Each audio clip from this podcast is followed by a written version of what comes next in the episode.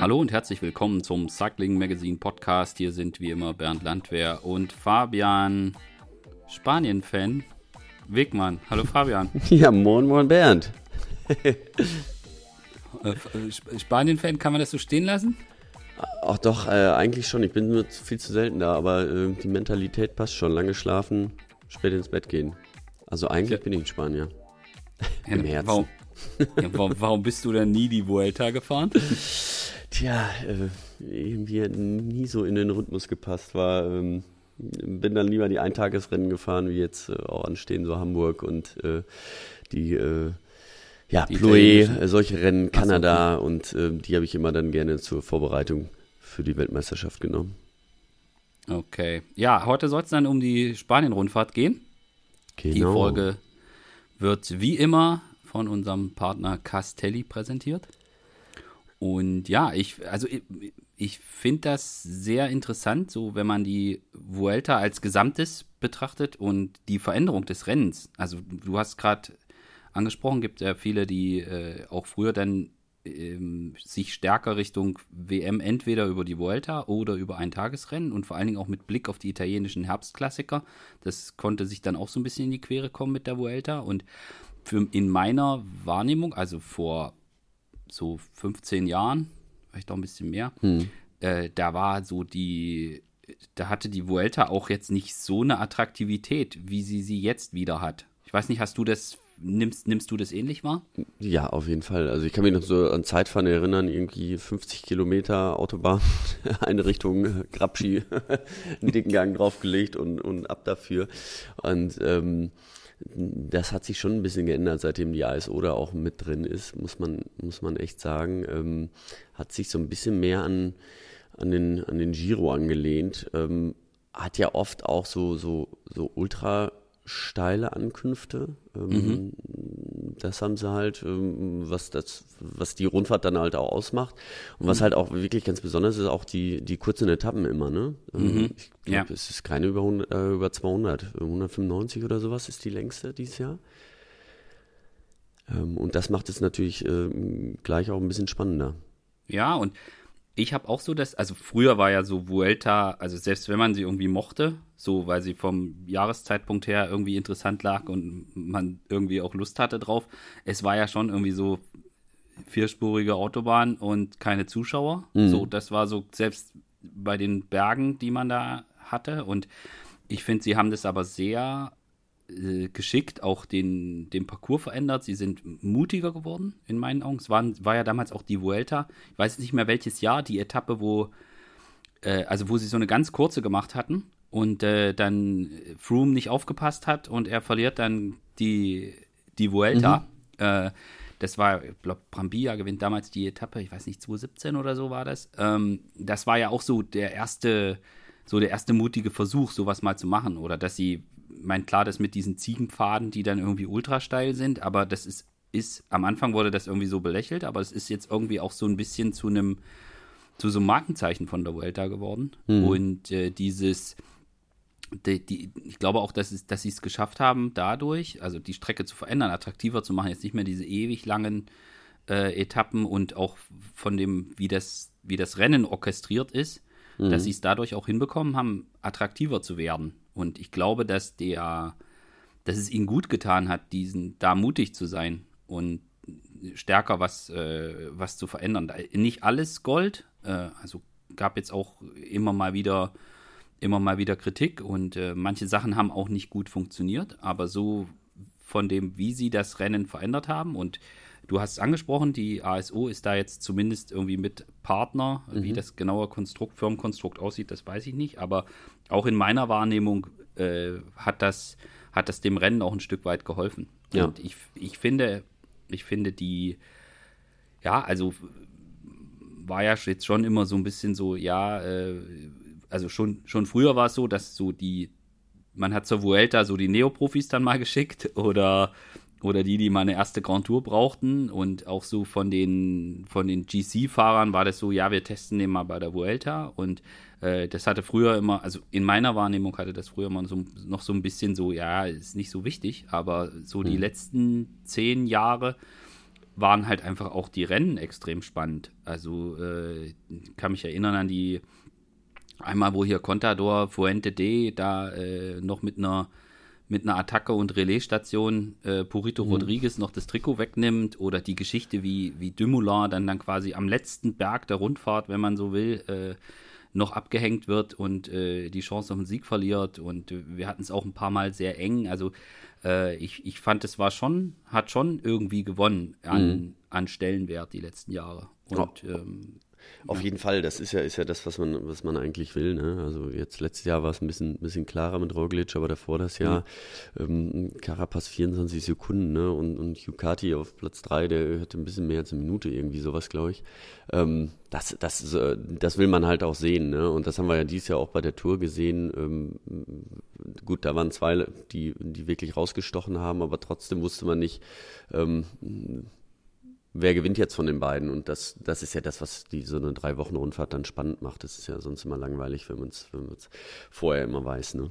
Ja, und ich glaube, dadurch, dass jetzt Schritt für Schritt, ich glaube, das ist so, das hat sich so ergänzt. Also sie haben das, den Charakter ein bisschen verändert, sie haben mehr Aufmerksamkeit gekriegt, es wurde irgendwie spannender, dann kamen bessere Fahrer und dann hat sich das so insgesamt ähm, gegenseitig beeinflusst zum Positiven, sodass jetzt die Vuelta auch einen größeren Stellenwert hat. Ich meine, hier Giro-Sieger Jai Hindley wollte unbedingt zur Vuelta kommen, ja, und da mitfahren. Also ähm, das ist schon, ich glaube, man merkt es auch bei den Mannschaften, dass, dass die Vuelta schon einen relativ hohen Stellenwert hat. Mhm.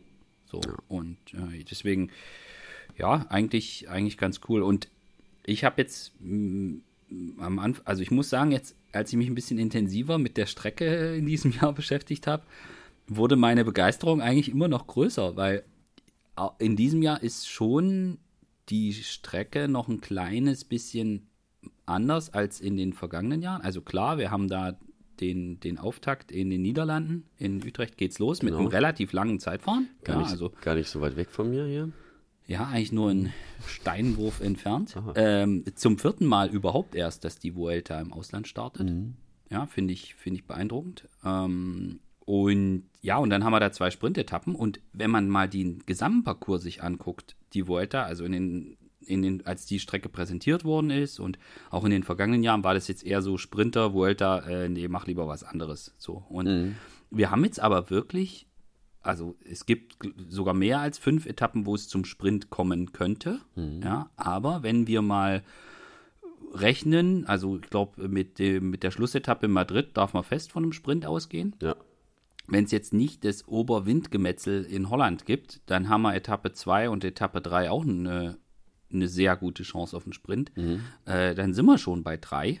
Und dann haben wir noch äh, Etappe 11 und äh, ja, Etappe 16, weiß ich nicht. Aber also im Endeffekt, du hast jetzt auch so eine Etappe 7, wo genau. dann zwischendrin ein Berg ist mhm. und wer damit drüber kommt, der kann am Ende sprinten. Also wir sehen schon, es sind für Vuelta-Verhältnisse, finde ich, sind es relativ viele Sprintchancen. Ja, genau. Also das, das ist, äh, ist auf jeden Fall dies Jahr so. Ähm, aber auch äh, doch dann die Etappen so teilweise so, dass es auch nicht zum Sprint kommen muss. Und das, das ist ja irgendwie ähm, das, was es dann auch im Endeffekt spannend macht. Und, äh, klar, ich meine, in Holland, was willst du da machen? Äh, die, ja. die zwei Etappen, die sind einfach flach. Das ist, ist, so und da kann man auch nicht, nicht viel dran machen. Aber ähm, äh, das ist ja auch dann in Ordnung. Aber dann ähm, gibt, haben sie immer wieder so äh, ein paar Hügel drin, wo man sagt, ja, kann zum Sprint kommen, ähm, muss aber auch nicht. Oder auch äh, kurze, knackige Anstiege einfach zum Schluss, ne, wo es so leicht berghoch geht ja. oder, oder nur kurz. So, ja. Nicht. Wo man dann definieren könnte, was ist eine Bergankunft und was ist ein Puncher-Finale. So ist es. äh, aber ich, so, wenn wir jetzt kurz noch beim, beim grundsätzlichen Charakter der Rundfahrt äh, bleiben, sie ist natürlich super schwer mhm. und sehr berglastig, das muss man auch klar sagen, auch wenn es die Sprints gibt. Aber ich finde, wir haben ähm, mit dem Mannschaftszeitfahren zu Beginn, mhm. ähm, habe es gerade schon angesprochen, das ist gar nicht so kurz, also 23 Kilometer, äh, da wird es schon, wird's schon Unterschiede geben. Und ich finde es echt schön, mal wieder Mannschaftszeitfahren zu haben. Mhm.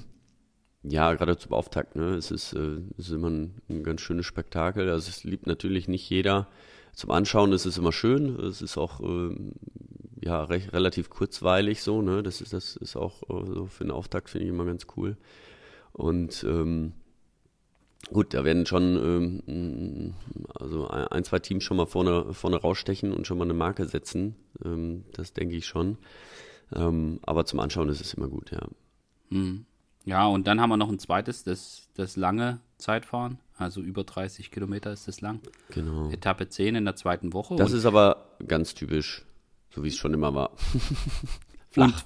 Und, genau, ganz typisch, flach, äh, nicht kurz und äh, das irgendwie da an der Küste. Also schon, schon so äh, ein Standardelement. Und was ich super interessant, also wenn wir, vielleicht können wir, vielleicht können wir jetzt an der Stelle äh, gehen wir kurz den Parcours durch, mhm. weil gerade dieses Verhältnis zweite Woche, dritte Woche finde ich extrem interessant bei dieser Vuelta. Und bevor wir da jetzt so hin und her springen, äh, würde ich jetzt vorschlagen, gehen wir an der Stelle jetzt einfach mal kurz dem, auf den Parcours ein. Also du hast es gerade schon gesagt, das, wir haben das Mannschaftszeitfahren zu Beginn in Utrecht. Wir haben dann zwei Flachetappen in Holland. Und dann gibt es den ersten Ruhetag direkt am Montag und der ganze Tross verlegt nach Nordspanien. Mhm. Und dann haben wir schon so vierte Etappe, so da würde ich mal Pancheur-Finale zu sagen, aber auch mit noch einem Bonus-Sprintberg kurz davor und dann die Abfahrt und dann diese, diese äh, Ankunft da bergauf. Ähm, die, die, das fünfte Teilstück ist so eins mit, wir haben da ganz viele kleine Berge drin und mal gucken, was dann da am Ende passiert. Und an Etappe 6 ist schon die erste echte Bergankunft. So. Mhm. Und Kleine, kleine Berge auf Etappe 5 ist gut, das sind ja zwei, zwei Kategorie Berge, ne? Da geht es immer von null, null halt hoch, ne? Und dann auf 400 irgendwie, das sind, sind dann schon immer 400 Höhenmeter, das ist schon, das schon ist schon ganz was. ordentlich, ja. Da sammelt das man ist, schon ein paar.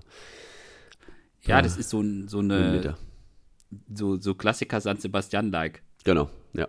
So, mhm. und ähm, ich meinte das jetzt bezogen auf die reinen Bergfahrer, ist das wahrscheinlich noch nicht die schlimmste, sind es nicht die schlimmsten Etappen, aber es ist natürlich auf jeden Fall was, was extrem anspruchsvoll ist und vielleicht dann auch so gefahren wird, wie so ein, wie so ein San Sebastian oder so. Mhm. Äh, dann Etappe 6 halt die, die erste echte Bergankunft, wo wir, glaube ich, auch schon, also ich denke, nach der Etappe wird man, wird man sehen können, wie die Kräfteverhältnisse sind, aller spätestens zwischen mhm. den Topfahrern.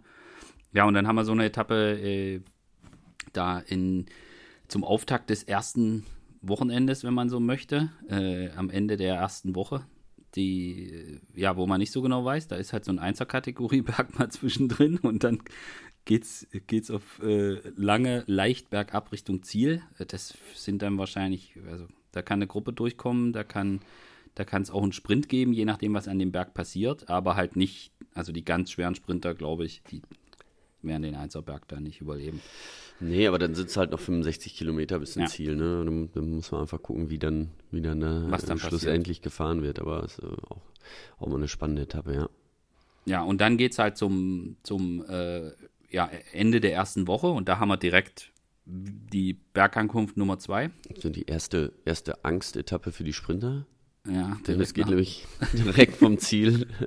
Erstmal, sind es, glaube ich, 400 Höhenmeter berghoch. Das ist, ja, äh, wenn man da nicht warm ist, dann äh, hat man einen langen Tag.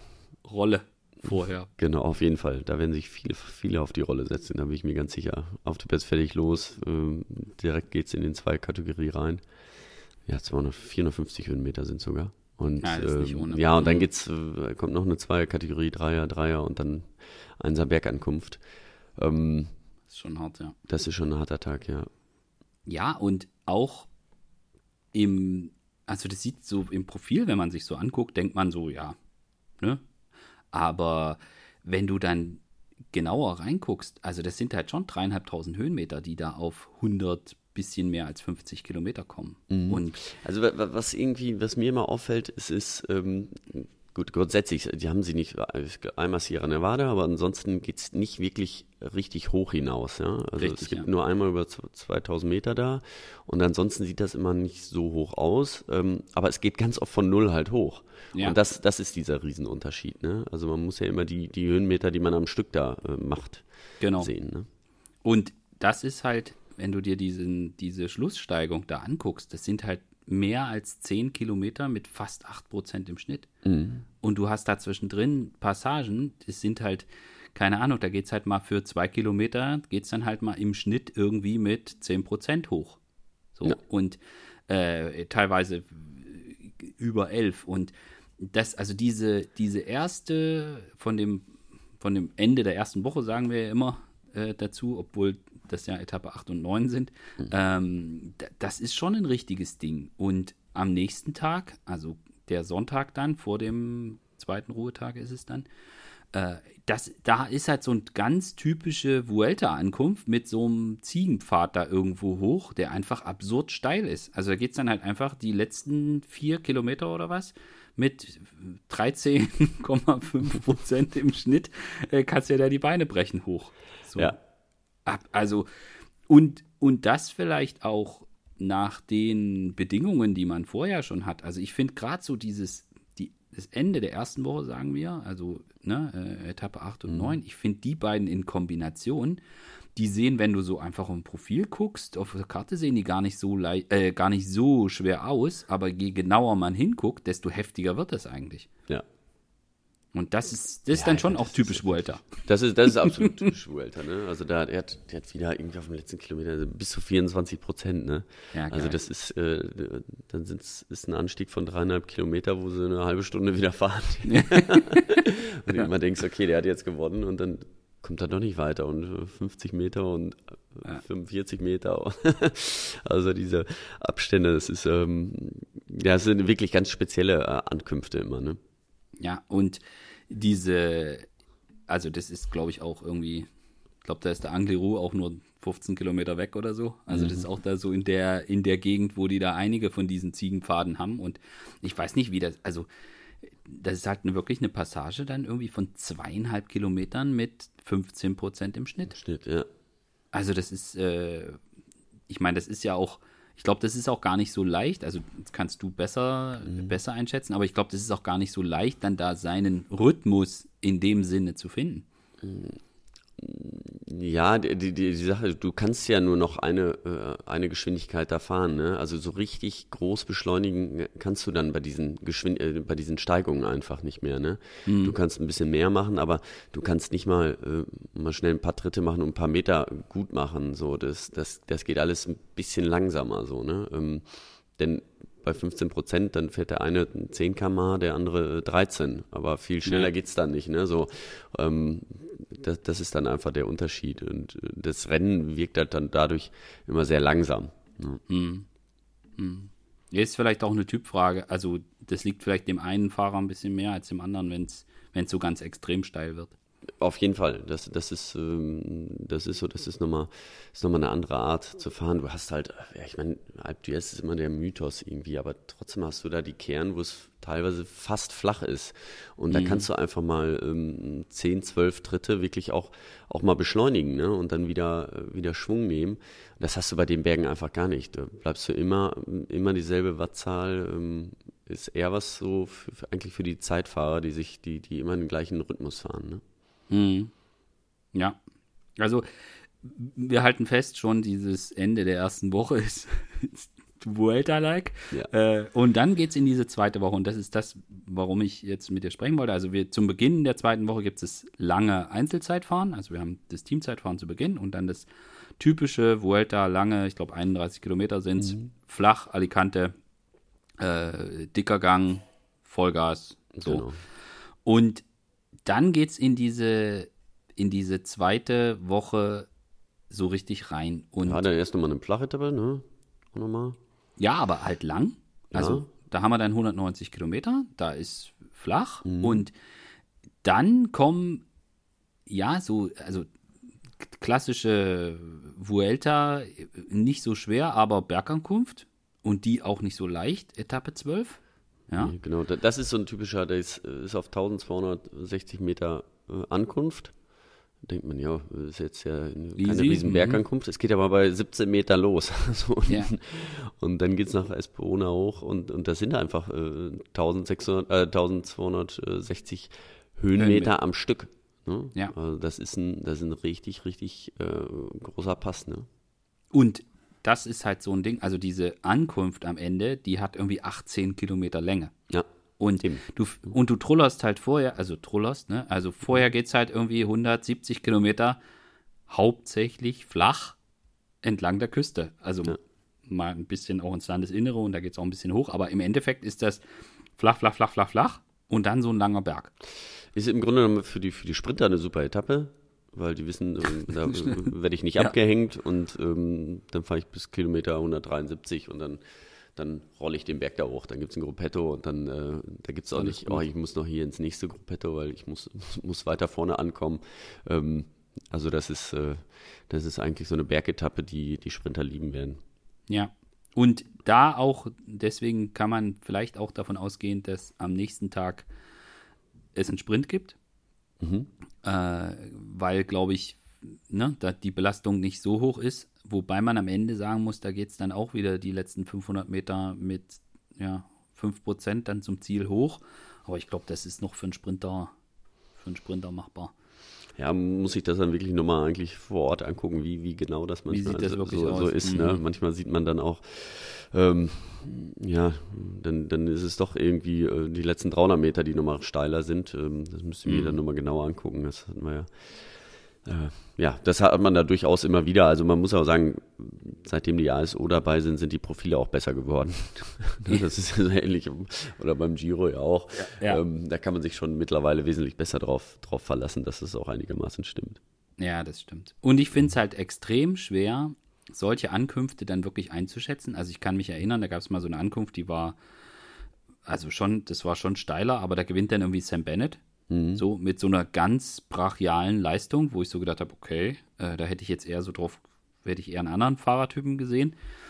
Äh, und ich finde es, oder die Etappe, die damals Marcel Kittel gewinnt bei der Tour de France, wo es am Ende auch so super hoch ging, wo er ganz knapp vor Kokar, glaube ich, war das damals. Da hätte ich auch nie im Leben gedacht, dass, dass Kittel die Etappe gewinnt. So. Ähm, und das finde ich bei der Vuelta immer noch schwerer einzuschätzen, weil wir ja oft, und dann sind wir ja schon im Süden von Spanien, da kommt halt auch das Thema Hitze dann immer noch dazu. Und Genau. äh, da haben ja häufiger die Sprinter größer mit zu kämpfen, Mhm. aufgrund der Muskelmasse und so. Äh, und das finde ich bei der Vuelta immer extrem schwer einzuschätzen. Also so irgendwie so eine Ankunft sich anzugucken und dann zu, wirklich zu sagen, okay, da gibt es jetzt einen Sprint oder da gibt es keinen, finde ich immer extrem schwer. Das ist so und, ist auch, ja, müssen wir jetzt mal gucken, gehen wir gleich drauf ein, wer so als, äh, als Sprinter alles dabei ist. Ja. Ähm, ähm, ist natürlich auch oft nochmal ein bisschen was anderes, ne? Ja. Als bei der Tour.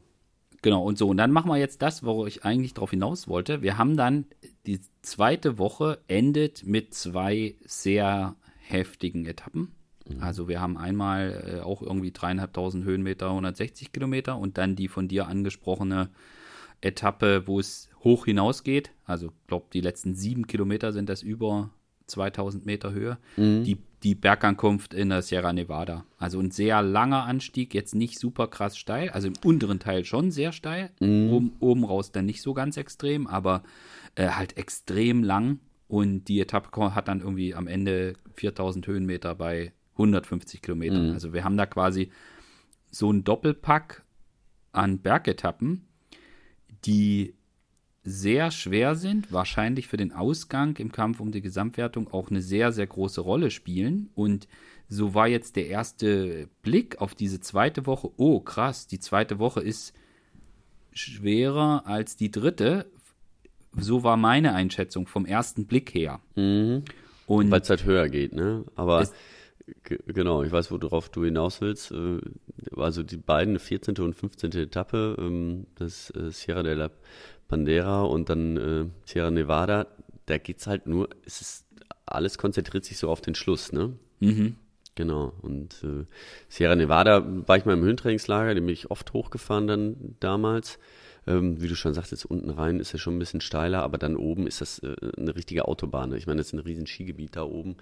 Ähm, da ist dieser, so ein, so ein Olympiastützpunkt damals, der ist für Barcelona gebaut worden mit riesen Sportstätten. Ähm, ja, alle Sportarten, die es die es so gibt, kann, kann man da oben äh, auch heute noch betreiben irgendwie. Ähm, Ja, es gibt äh, 400 Meter die Laufbahn und, und, und Schwimmhallen und alles Mögliche. Also da konnte man alle olympischen, mehr oder weniger alle olympischen Disziplinen, klar, Segeln oder sowas nicht, aber in der Höhe be ja, betreiben ja. und kann man jetzt immer noch. Also das ist wirklich eine Wahnsinns-Sportstätte da. Aber äh, eben auch ein riesen Skigebiet und dementsprechend ist die Straße da hoch auch, auch sehr breit. Ähm, also da ist zum Schluss im Grunde genommen dieser, dieser Anstieg nicht das schwerste, weil er nicht so steil ist, aber, aber die Höhe macht es dann einfach. Mhm. Ne? Ähm, dann die letzten Kilometer auf jeden Fall, wenn du über 2000 bist, ähm, die dann vielleicht den Unterschied machen. Ja, und das, was, was ich da, im, im, mein erster Eindruck war der, okay, die zweite Woche ist echt heftig, ja, mhm. also mit dieser Ankunft und der Tag vorher noch und so weiter, aber ich glaube, dass das eher Etappen sind, wo, also gerade da hoch, da gehen, wird es vielleicht nicht die Riesenabstände geben, aber es müssen alle ans Limit. Mhm. So, und dass das eher Etappen sind, die sich, die sich auswirken, ja, die noch, mhm. die, die, die nachwirken. Nachwirken, ja, genau. So, ja. und, und äh, deswegen jetzt die, so der erste, wo ich jetzt ein bisschen tiefer in die Analyse eingestiegen bin, da auch mit VeloViewer und, und so weiter, äh, war jetzt schon so, dass ich sage, ja, also die zweite Woche ist schwer, also klar, das lange Zeitfahren.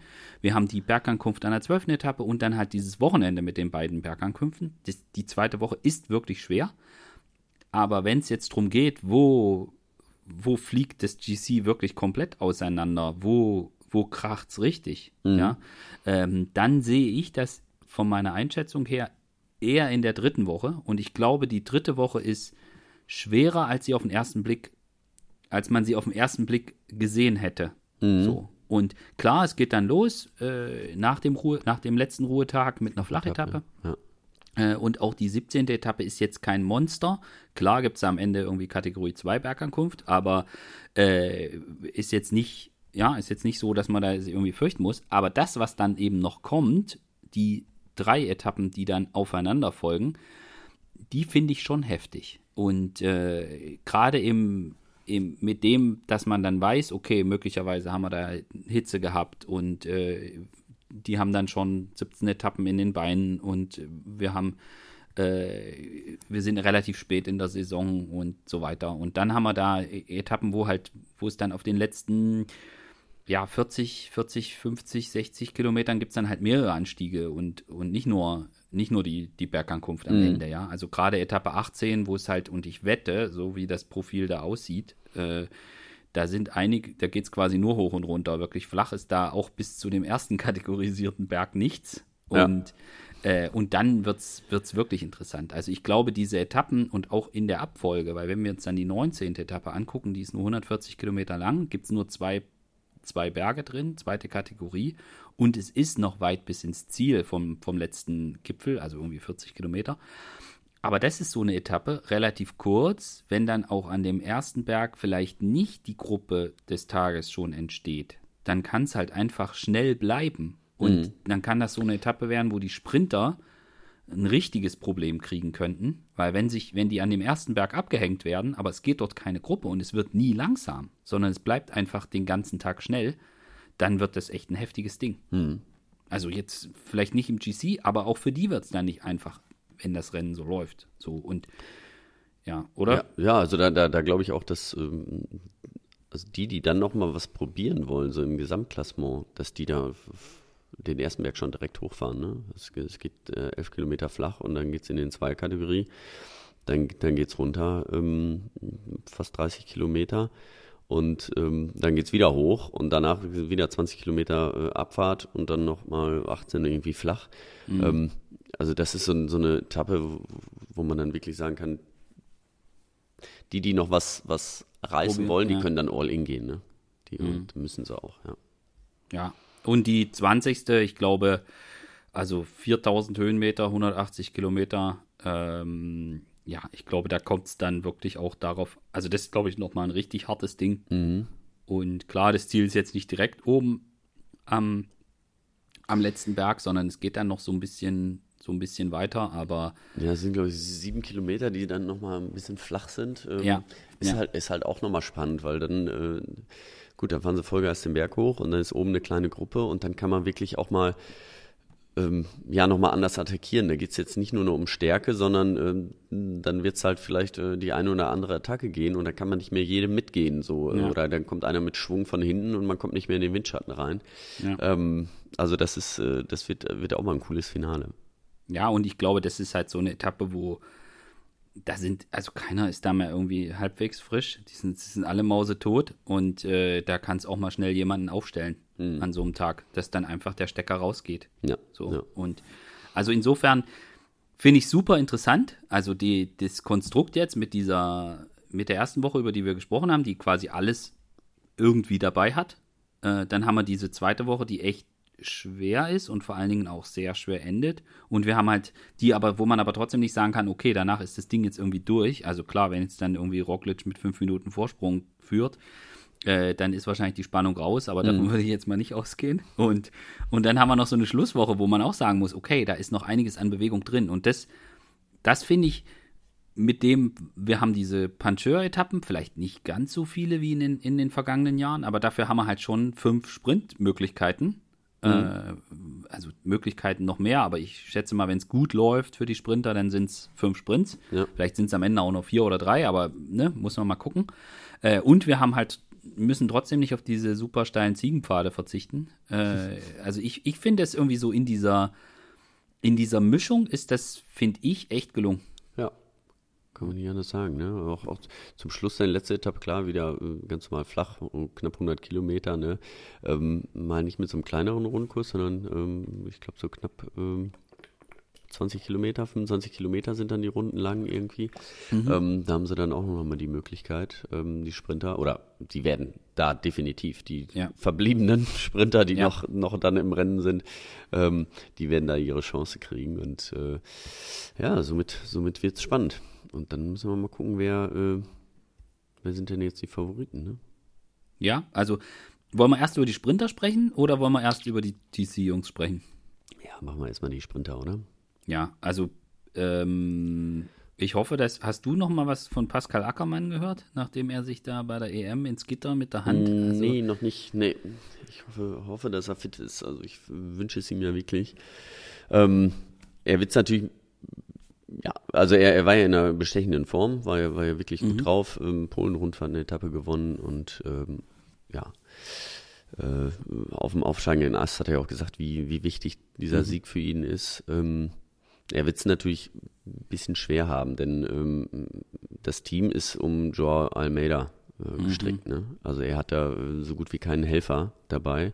Ähm, Wenn es zum Sprint kommt, dann ist er wirklich auf sich allein gestellt. Ne? Das ist, ja. das ist halt so ein bisschen sein Nachteil. Ja, also da, weiß nicht, vielleicht kann ihm der Oliveira noch helfen oder so. Und äh, Molano muss dann halt mal seine, seine Anfahrerqualitäten wirklich auspacken. Ja, also es ist so, ich biege dann mal irgendwo anders ab oder so. Das geht dann nicht. Ja, das muss er dann. Hat er, hat er aber, hat er aber zuletzt, fand ich, wirklich sehr, sehr gut gemacht. Mhm. Äh, äh, das muss ich, muss ich klar sagen. Also ich fand, der ist, der ist in Polen wirklich gut gefahren. Äh, und ähm, glaube, das ist so, vielleicht braucht es dann, weil ja das Sprinterfeld auch nicht so ist wie bei genau. der Tour de France, vielleicht braucht es dann auch nicht mehr mhm. für Ackes als, weißt du, so, ich meine, da sind, es ist ja schon, das Sprinterfeld, du hast es schon angesprochen, ist ja schon ein bisschen nicht ganz so krass wie bei der Tour de France, logischerweise. Äh, und vielleicht reicht es dann auch, mhm. ne, so, vielleicht klappt es dann, wenn irgendwie Oliveira ein bisschen fährt und dann reicht Ackes vielleicht auch Molano. So. Ja, ja. Und, ähm, und wir haben ja jetzt eben nicht, wir haben ja jetzt nicht das aller Top, Top, Top, Top, Top Sprinter äh, Feld. Nee, jetzt. also ich meine, Sam Bennett ist jetzt wieder dabei, ne? Ähm, mal gucken. Ja, oder mal gucken. ich meine, den kennt er natürlich auch ganz gut, ne? Das ist, äh, das ist natürlich ein Hinterrad. Äh, ja. was er sich da suchen kann, wenn er dann am Start ist. Ja, genau. Und ja, ich meine, äh, bei Tim Merlier bin ich mal gespannt. Mhm. So, äh, super, einer der super krassen Typen, so der durch, Sprint-Durchstarter hier, Caden Groves. Mhm. Äh, das, da muss man eigentlich sagen, der muss da quasi eine Etappe gewinnen, so vom, vom, vom Gefühl her. Ähm, ja, und äh, ich meine, Kokar ist noch mit dabei und wir haben da irgendwie einen Dan McLay und äh, einen Gerben Tyson und ja, aber es ist jetzt nicht so.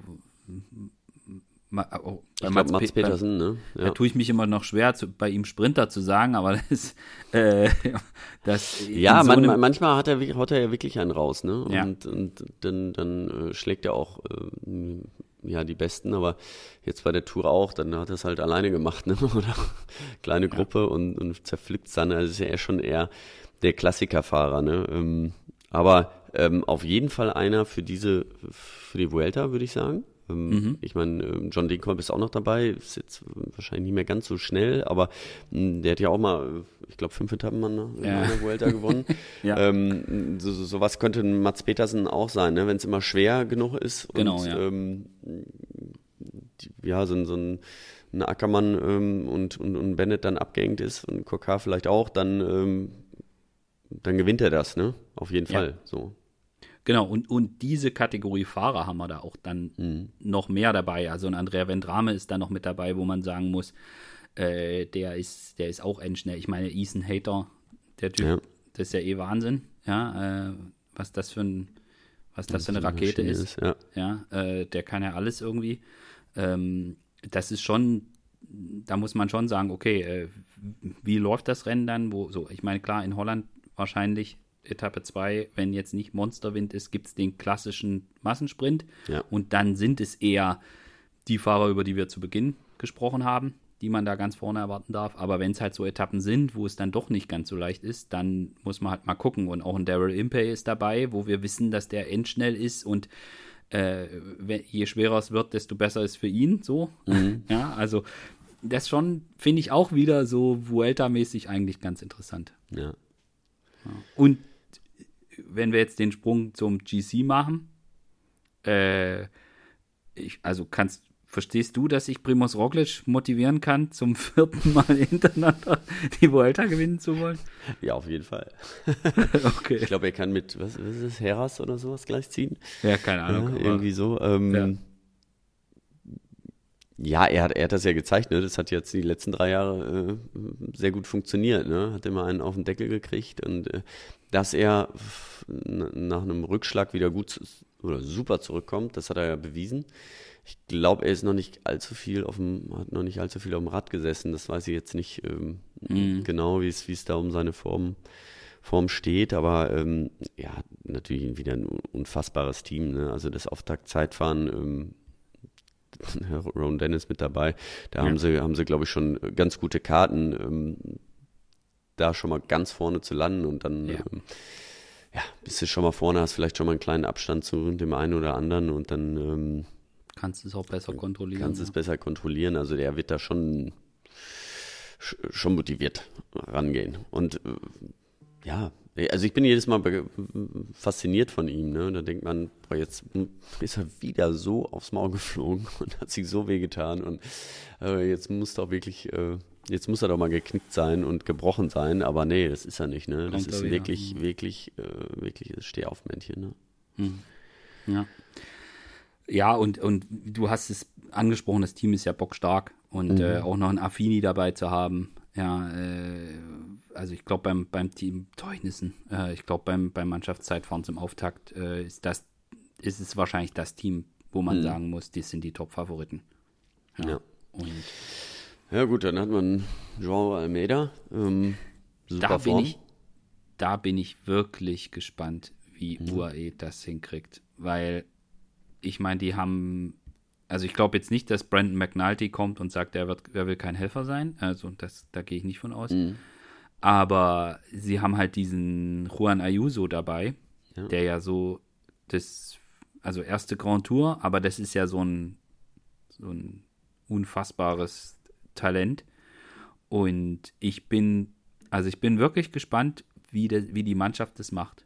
Also wie sie sich das aufteilen, ob sie, ich meine, Almeida ist super stark ja. gewesen bei Burgos. Äh, mhm, genau. Aber ich, ich bin gespannt, wie die das auf, wirklich gespannt, wie die das aufteilen und ob, ob das Team bewusst sagt, ihr, ihr sollt zu zweit, also jeder darf erstmal fahren, wie er möchte. Um einfach diesen jugendlichen Schwung von dem Ayuso nicht einzubremsen, sondern einfach zu sagen, Junge, mach einfach mal. Also, mhm. Aber es ist natürlich, äh, Und Ketia Joe Almeida, das, das, ist auch gar kein einfacher Charakter da, ne? Nee. Also da, da müssen sie, glaube ich, ein bisschen, ein bisschen aufpassen, weil wenn er, wenn er sauer ist, dann steigt er aus. Oder ich weiß nicht, also dann, ne, dann muss man ähm, müsste ja. vielleicht drauf aufpassen, aber ich glaube, das hat das jetzt gezeigt. Das, das haben ja einige Teams gemacht und das wird ja bei Borans Grohe ähm, auch so sein, dass sie erstmal mit mehreren Optionen mhm. da reingehen und, und dann, äh, klar, ich meine, Mannschaftszeitfahren müssen sie sowieso erstmal fahren. So, ja. und dann, ähm, dann sind sie schon mal zusammengeschweißt ne, und probieren vorne zu bleiben. Und dann wird von Tag zu Tag geguckt. Ne? Mhm. Ja, also. Bei den ganz steilen Bergankünften ist es auch immer ganz klar, da, da muss, musst du vorne reinfahren und dann, dann kannst du nicht mehr für jemand anders groß fahren, sondern ja. dann, dann zählt die, die reine Stärke. Ne? Also da macht das ja dann überhaupt nicht mehr so viel aus, wenn, wenn ein Teamkollege vor dir fährt. Dann, dann ja. zählt halt die Stärke am Berg. Ja, da brauchst du nicht mehr groß taktisch fahren. Ne? Nee, und grundsätzlich muss man ja sagen, irgendwie ein 19-Jähriger bei seiner ersten Grand Tour ja. Ja, klar, gibt es äh, Überraschungen, ne? Aber ähm, ja, apropos, selten, dann. selten so, dass man. ja. Äh, ich, ja, Was hältst du von Remco? Ich muss sagen, ich, ich weiß nicht, äh, ob du es gelesen hast, in De Morgen war ein Interview mit Patrick Lefebvre. Ja. Und das war wirklich, ich fand das mega gut. Also nicht im Sinne von toll, was Patrick da gesagt hat, sondern das war ein Interview, wo du was sehr stark Patricks Haltung gezeigt hat. Also er spricht dabei, es wurden jetzt natürlich Stücken rausgerissen und natürlich da eine Schlagzeile draus gemacht. Also sowas wie, äh, wenn Ala Philippia mich nochmal veräppeln will, dass er die Tour als Vorbereitung auf die WM fährt, dann, dann bezahle ich ihm kein Geld mehr. Ja, so. äh, ja, in so eine Richtung hat sich Patrick da geäußert, aber halt auch in der typischen Lefebvre-Art. Ja, also in dieser mhm. typischen Art, du, der bei jemandem, der 70.000 Euro im Jahr verdient, ist das kein Problem, wenn der, äh, wenn der sowas macht. Aber bei jemandem, der, äh, weißt du, wo es da irgendwie sechs, sechs Nullen hinten dran gibt, äh, da wird es dann halt schwierig, wenn der sagt, naja, Tour, so. Also der kann jetzt da nicht, äh, der kann jetzt nicht so mitrollen. Und wir wissen ja, dass Lefebvre jemand ist, der dann, also es gibt ja die knutschenden Bilder mit Alaphilippe bei der Vertragsverlängerung und ich glaube, das können auch die Sportler ganz gut einordnen, aber er, er hat in diesem in diesem Interview kann man sehr schön seine, seine, seine, seine Sichtweise auf verschiedene Dinge sehen. Und auch, also so wie ich ihn wahrnehme, ja, so in Gesprächen mit ihm und wie er auftritt und so weiter. Und dann dieses Interview lesend, äh, habe ich ihn sehr stark wiedererkannt. Also manchmal liest man ja von ihm die Kolumne in Head Newsblatt und denkt sich, oh Patrick, das ist jetzt so kalkuliert, was du damit willst. So. Mhm. Und in dem aber hatte ich das gar nicht, sondern ich habe da wirklich Patrick gelesen. Und mhm ist jetzt nicht so, dass ich mit dem jetzt irgendwie dreimal die Woche Pizza essen gehen würde, aber über die Jahre habe ich ihn ja jetzt schon ein paar Mal erlebt und kenne auch Leute, die ihn, die halt deutlich mehr Kontakt haben mit ihm. Und ähm, ich fand das, fand es sehr, sehr interessant. Und da äußert er sich auch zu Remco und sagt halt knallhart, äh, dass Rem, dass, also er, es, es wird deutlich, dass er auch nicht weiß, kann der drei Wochen oder kann er das nicht.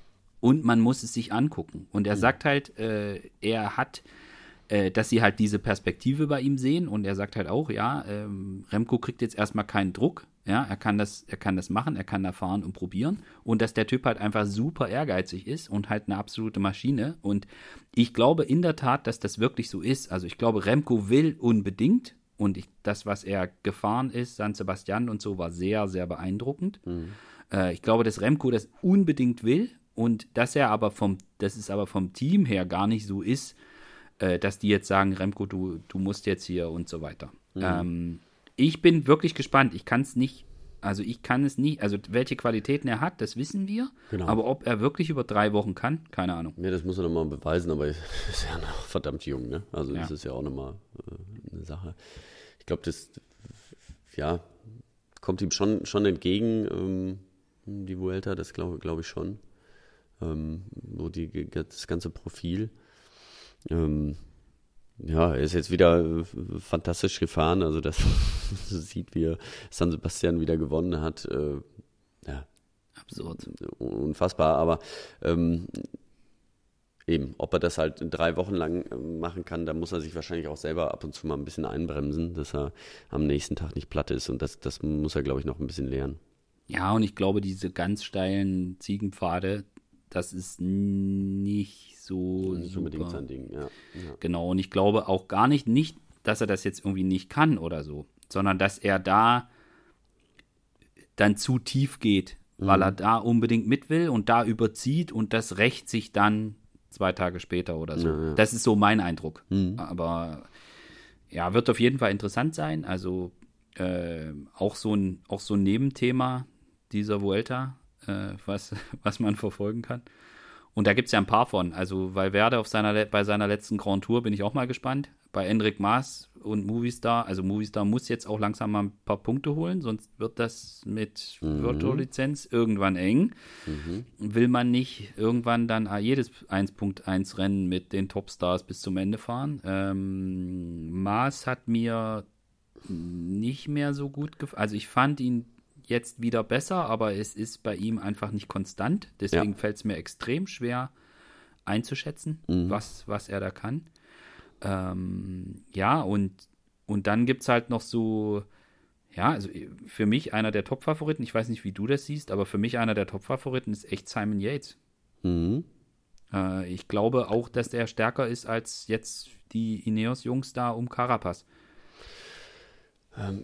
Ja, ähm, muss dann auch nochmal zeigen, wie es, ja, wie er jetzt so, ähm, ob er, ob er so über die, die drei Wochen so durchziehen kann. Ähm, Würde mich, würd mich freuen für ihn mal wieder. Ähm, aber Ineos ist, ist auch äh, verdammt stark, ne? Also ähm, Ohne Frage. da, da, da muss man einfach sehen, ähm, kommen da mit ein paar, paar wirklich starken Jungs an. Sivakov äh, hat jetzt Burgers Rundfahrt gewonnen. Ähm, Tao ist dabei. Tao Gegenhardt hat schon mal äh, einen Giro gewonnen. Ähm, also von daher, da wird es ein paar Überraschungen geben, glaube ich. Ähm, so, Ja. so ganz, äh, also Roglic auch, da steht noch ein großes Fragezeichen, weil er einfach noch nicht so viel trainiert hat ähm, nach seinem Sturz. Ähm, deswegen ist das, glaube ich, sehr, sehr offen. Äh, und und äh, deswegen erwarte ich auch eine, eine spannende Vuelta dieses Jahr.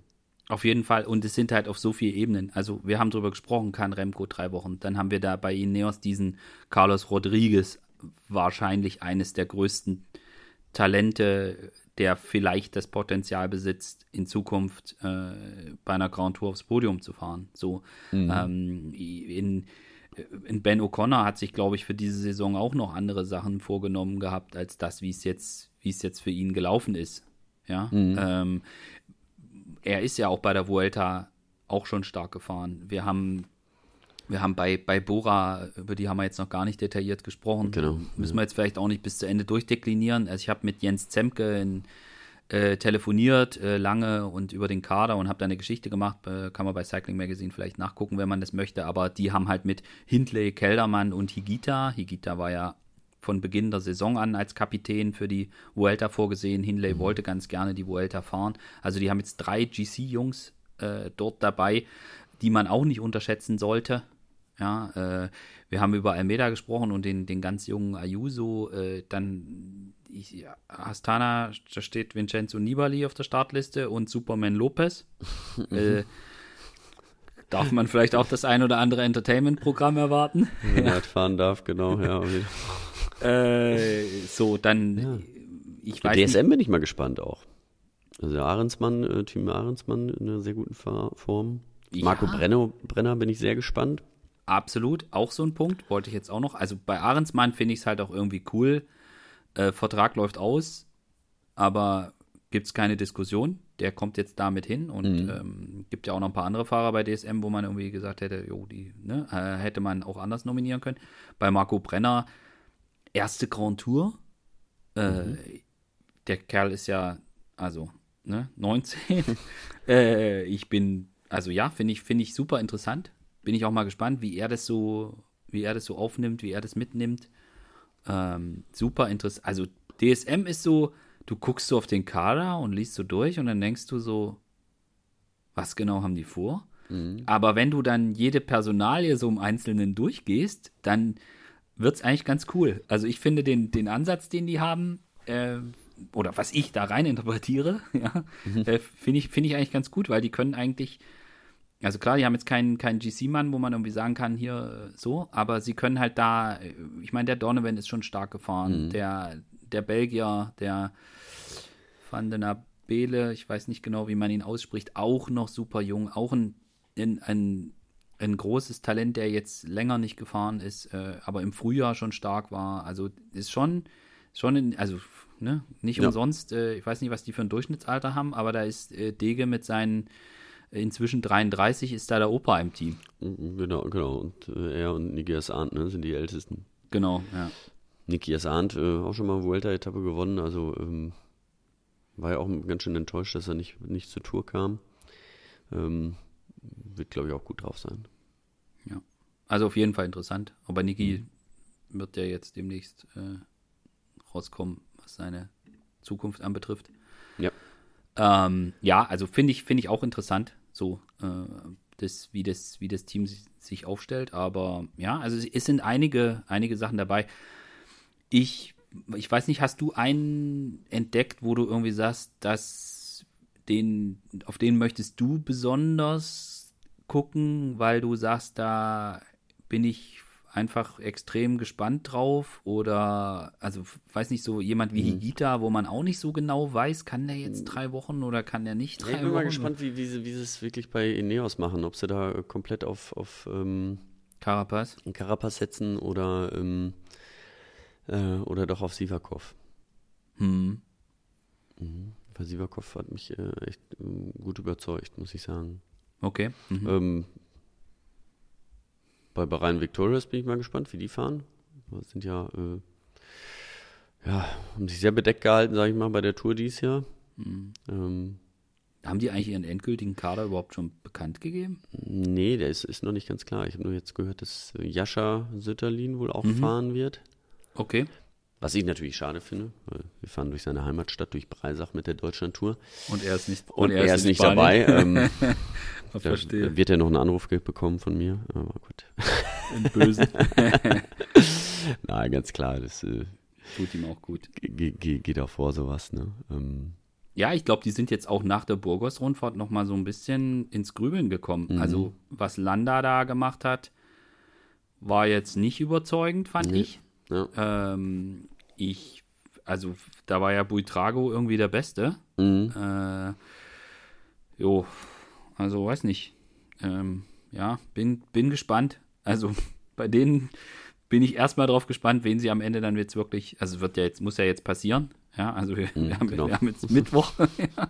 jetzt, jetzt sollte mal der Kader bekannt werden, aber ja, schwierig. Also bin ich echt gespannt.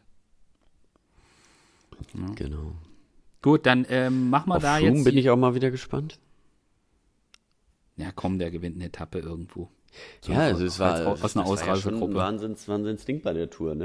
Ähm, Ich meine, der hat jetzt drei Jahre lang wirklich nicht mal annähernd gar nichts. Ne? Und Ja. äh, natürlich war er da in der äh, Spitzengruppe, aber ich meine, Alp d'Huez will jeder gewinnen. Ne? Und da wollte Ja. auch jeder in die Spitzengruppe. Also ähm, da war nicht Dritter zu, nee. Da, nee, auf gar keinen Fall. Ne? Und da Dritter zu werden, das war schon, war schon echt, echt stark und äh, hat mich wirklich sehr beeindruckt. Und äh, ähm, ja, bin mal gespannt, ob er da, ich meine, die, die Möglichkeiten wird er ja haben. Sie haben äh, Woods dabei, der wird es mit Sicherheit probieren, aber ähm, ja, ähm, haben, haben ein gutes Team, aber auch äh, relativ alt wieder so im, im Schnitt.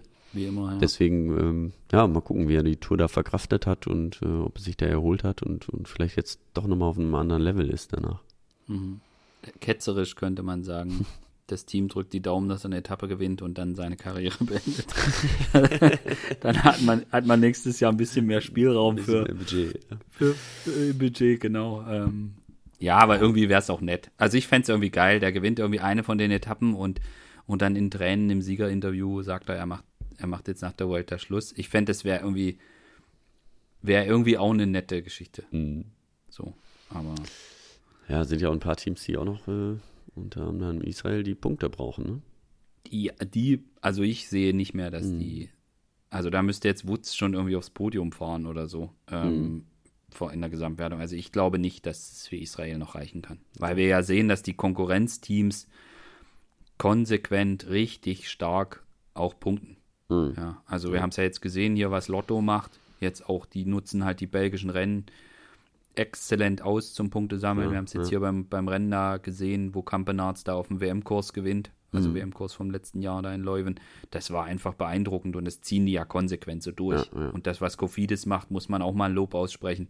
Ähm, was Kofidis diese, diese Saison reißt, auch in den Rennen, wie sie es machen und wie sie die Punkte holen und trotzdem ja nicht bei den großen Rennen sich komplett verstecken, ja, und nur die kleinen Dinger fahren auf Punkte holen.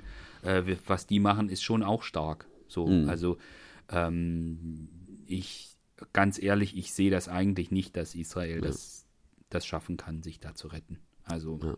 das wäre schon eine sehr, sehr, sehr große Überraschung. Ja. Sollen wir dich noch festnageln? Ich nagel dich jetzt noch fest auf dem Podium. Ich vergesse das immer, ich muss jetzt sofort aufschreiben, weil sonst habe ich das wieder vergessen, was wer gesagt hat. Ich nehme jetzt den Stift und schreibe jetzt auf, was du sagst, wer, wie das Podium aussieht am Das, Ende. das stimmt, das vergesse ich mich auch immer selber. Ähm, ähm, ich sag Roglic, Higita, äh, Remco, Evenepoel. Boah, Remco aufs Podium. Äh, Jean Almeida als Zweiter. Almeida. Almeida. Mhm. Puh. Ähm, Mhm. Jetzt muss ich natürlich richtig steil gehen. Ja, Ähm, ist richtig. Und auch. Okay, ähm, ich sage. Hm. Hm. Boah. Ben Okay. O'Connor. Nee, ich sage, ich sag, äh, Jai Hindley gewinnt die Vuelta. Okay. Ähm, ich sage, dass. Oh, jetzt muss ich schon irgendwie hart, hart steil gehen. Okay, ich sage, dass wir. Jetzt schwanke ich noch, ob ich jetzt Ayuso oder Rodriguez den, den, den Sprung aufs Podium. Okay, ich sag, äh, ich sag, Remco wird nichts. Der hat wieder einen Tag und steht komplett still und, und geht gar nichts. So. Ähm, und dann haben wir, äh, dann haben wir auf dem Podium neben, äh, neben Jai, haben wir dann, ja, das ist jetzt eine gute Frage. Ja, Yates hattest du noch gesagt. Ja, Yates, Yates an zwei äh, und dritter wird äh, Carlos Rodriguez. so, Ja, gut. also man kann mir So nicht ist vorwerfen, dass ich nicht steil gegangen bin. Das stimmt. Das stimmt. Ja, da bin ich mal gespannt. Ja, ich auch. Also, Also, ist nicht ja. mehr lang hin. Nee, geht, es geht ja, also, ne, übermorgen ist hier schon Rambazamba, von daher äh, freuen wir uns drauf und äh, du Ja, wirst das, ich werde die erste Woche nicht ganz so arg verfolgen, das ist in Ordnung. denn es gibt ja auch noch ein großes Rennen in Deutschland. Das stimmt. Und es ist äh, aus, dem, aus dem Skoda da ganz vorne vorm Feld raus, ist das, glaube ich, nicht so leicht, die Vuelta zu verfolgen. Nee, aber ich glaube, die äh, Zielankünfte sind immer ein bisschen später, deswegen vielleicht habe ich da die Möglichkeit. Ja, gut. Äh, danke, Fabian. Und wir, ja, wir, ich wünsche dir jetzt erstmal noch gute Tage vor der D-Tour und uns allen viel Spaß mit der Vuelta. Ja, danke dir. Äh, genau. Ich werde noch mal einmal kurz nach Hamburg fahren, äh, da ich das Rennen auch noch kommentieren werde mit Moritz Casalet zusammen und dann geht's ab zur Deutschlandtour. Hamburg, da war ja auch mal ein Radrennen. Richtig. Gut, freue mich drauf. Alles klar. Viel Spaß, bis, Bis dann. die Tage. ciao. ciao. Ciao.